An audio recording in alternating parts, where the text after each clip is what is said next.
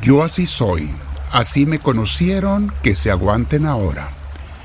Yo siempre he sido así, así me enseñaron, así me educaron mis padres, etcétera, etcétera. Excusas que mucha gente usa a veces para no cambiar, para no mejorar, para no corregirse. Son excusas, mis hermanos, no son razones válidas. Bien, vamos a meditar de eso hoy, pero un poquito enfocándonos en los hábitos y te invito a que te sientes en algún lugar con tu espalda recta, que uses audífonos, relaja tu cuello, tus hombros y si puedes también en este momento eh, eh, cerrar los ojos y respirar profundo, siempre hay que hacerlo, ¿eh? respirando por la nariz, exhalando por la boca o por la nariz por donde quieras exhalar, pero respirando por la nariz, con mucha paz. Y al estar respirando profundo, despacio, invitamos al Espíritu Santo a que venga a nosotros. Le decimos, Espíritu Divino, ven a mí, te lo pido, te necesito, me haces falta, te pido que me llenes de tu presencia, Señor. El día de hoy, mis hermanos, vamos a hablar sobre acostumbrado o acostumbrada a mis cadenas. La esclavitud de los malos hábitos, las malas costumbres a las que ya me acostumbré o que yo ya acepté como parte de mi vida. Pero no entendemos a veces que son cosas malas, que nunca deberías de aceptar, más bien luchar por corregirlas. Muchas personas no nos damos cuenta, a veces es inconsciente, pero vivimos con malos hábitos y no los hemos concientizado lo suficiente como para rechazarlos y hacer lo que tenemos que hacer para desencadenarnos de ellos. Piensa, por favor, que muchas veces tus malos hábitos no te dañan solamente a ti, ¿eh? Sino también a las personas que más te quieren en este mundo. No los vayas a perder. Hay gente que ha perdido a sus seres más queridos por no querer cambiar sus malos hábitos malas costumbres o vicios y después se arrepienten cuando ya es demasiado tarde, cuando ya los perdieron y no los pueden recuperar. Entonces, mis hermanos, estar atento, no aceptes tener o vivir con malos hábitos.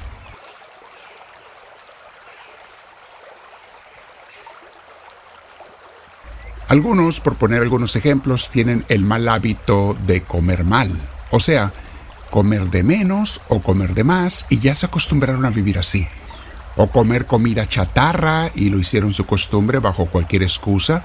No tengo tiempo de cocinar, no me gusta cocinar, etcétera, etcétera.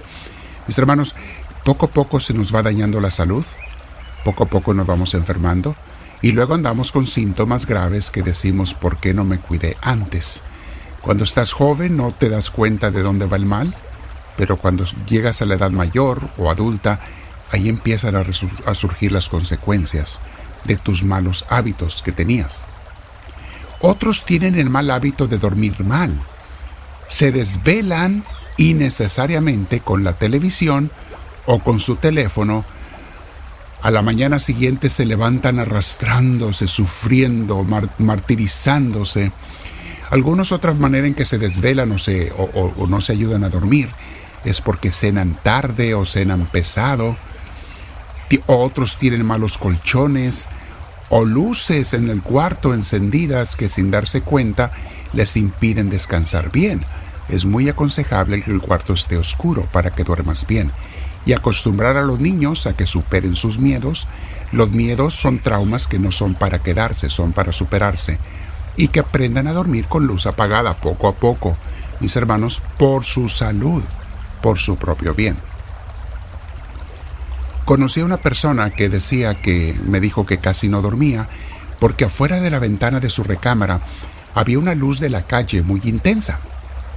Y le pregunté que por qué no ponía una cortina gruesa y oscura de esas que no dejan pasar nada de luz. Hay cortinas que son para eso.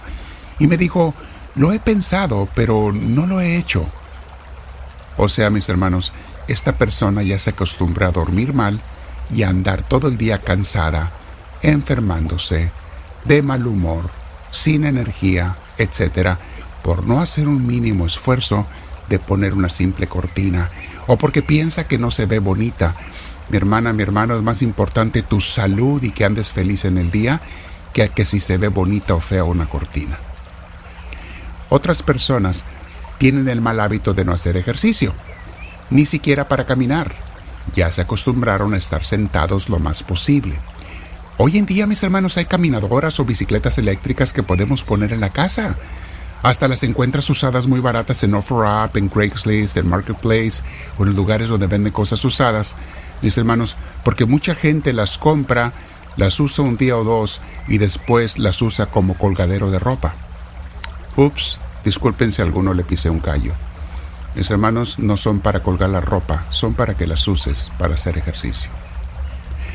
Otros ya se acostumbraron a el mal hábito de vivir sin Dios, a dejar a Dios para después, y dicen cosas como, pues yo sé que necesito orar, que sería bueno, que sería bueno que fuera a la iglesia, pero, pero no tengo tiempo. En realidad lo que están diciendo es, no quieren decir la verdad, que es, no he hecho el tiempo. Porque si quisieran ya lo hubieran hecho. Recuerden que todos encontramos tiempo para lo que de verdad queremos. Cada quien encuentra tiempo para lo que le interesa. Y estas mismas personas luego se preguntan, ¿por qué no tengo paz en mi corazón? ¿Por qué vivo siempre en problemado? ¿Por qué no soy feliz? ¿Por qué no duermo? Estoy intranquilo y se me va el sueño pensando en cosas. No tienes a Dios, punto, que es el dador de la paz. Hay muchos otros malos hábitos que podemos mencionar, mis hermanos, como el, personas que hablan ofensivamente con los demás, otros son muy corajudos y se dejan llevar por sus corajes, otros son mal hablados, eh, o sin necesidad, o, el ponerme a ver cosas que no debo de ver, etc. Hay muchas otras cadenas de malos hábitos aceptados que a veces tenemos.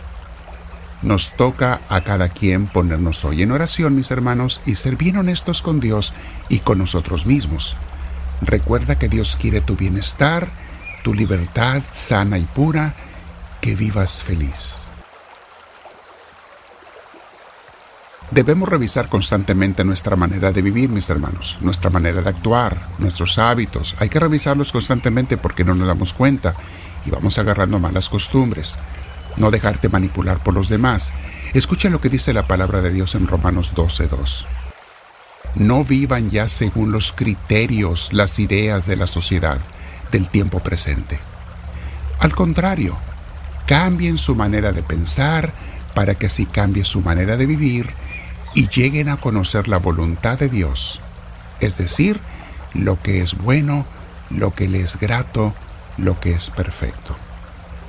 Eso es lo que tenemos que hacer, lo que es bueno ante Dios, les grato, les perfecto, no lo que son mis malas costumbres.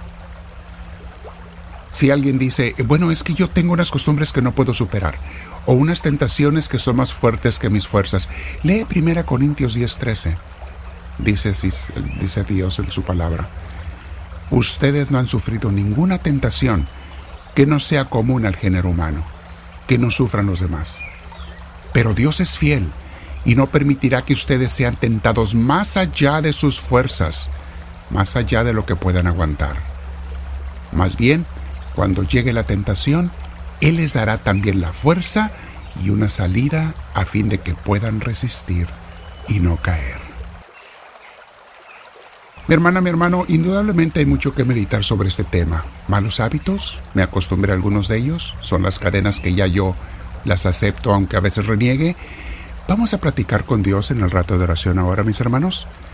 Dile al Señor cuánto lo quieres seguir y amar.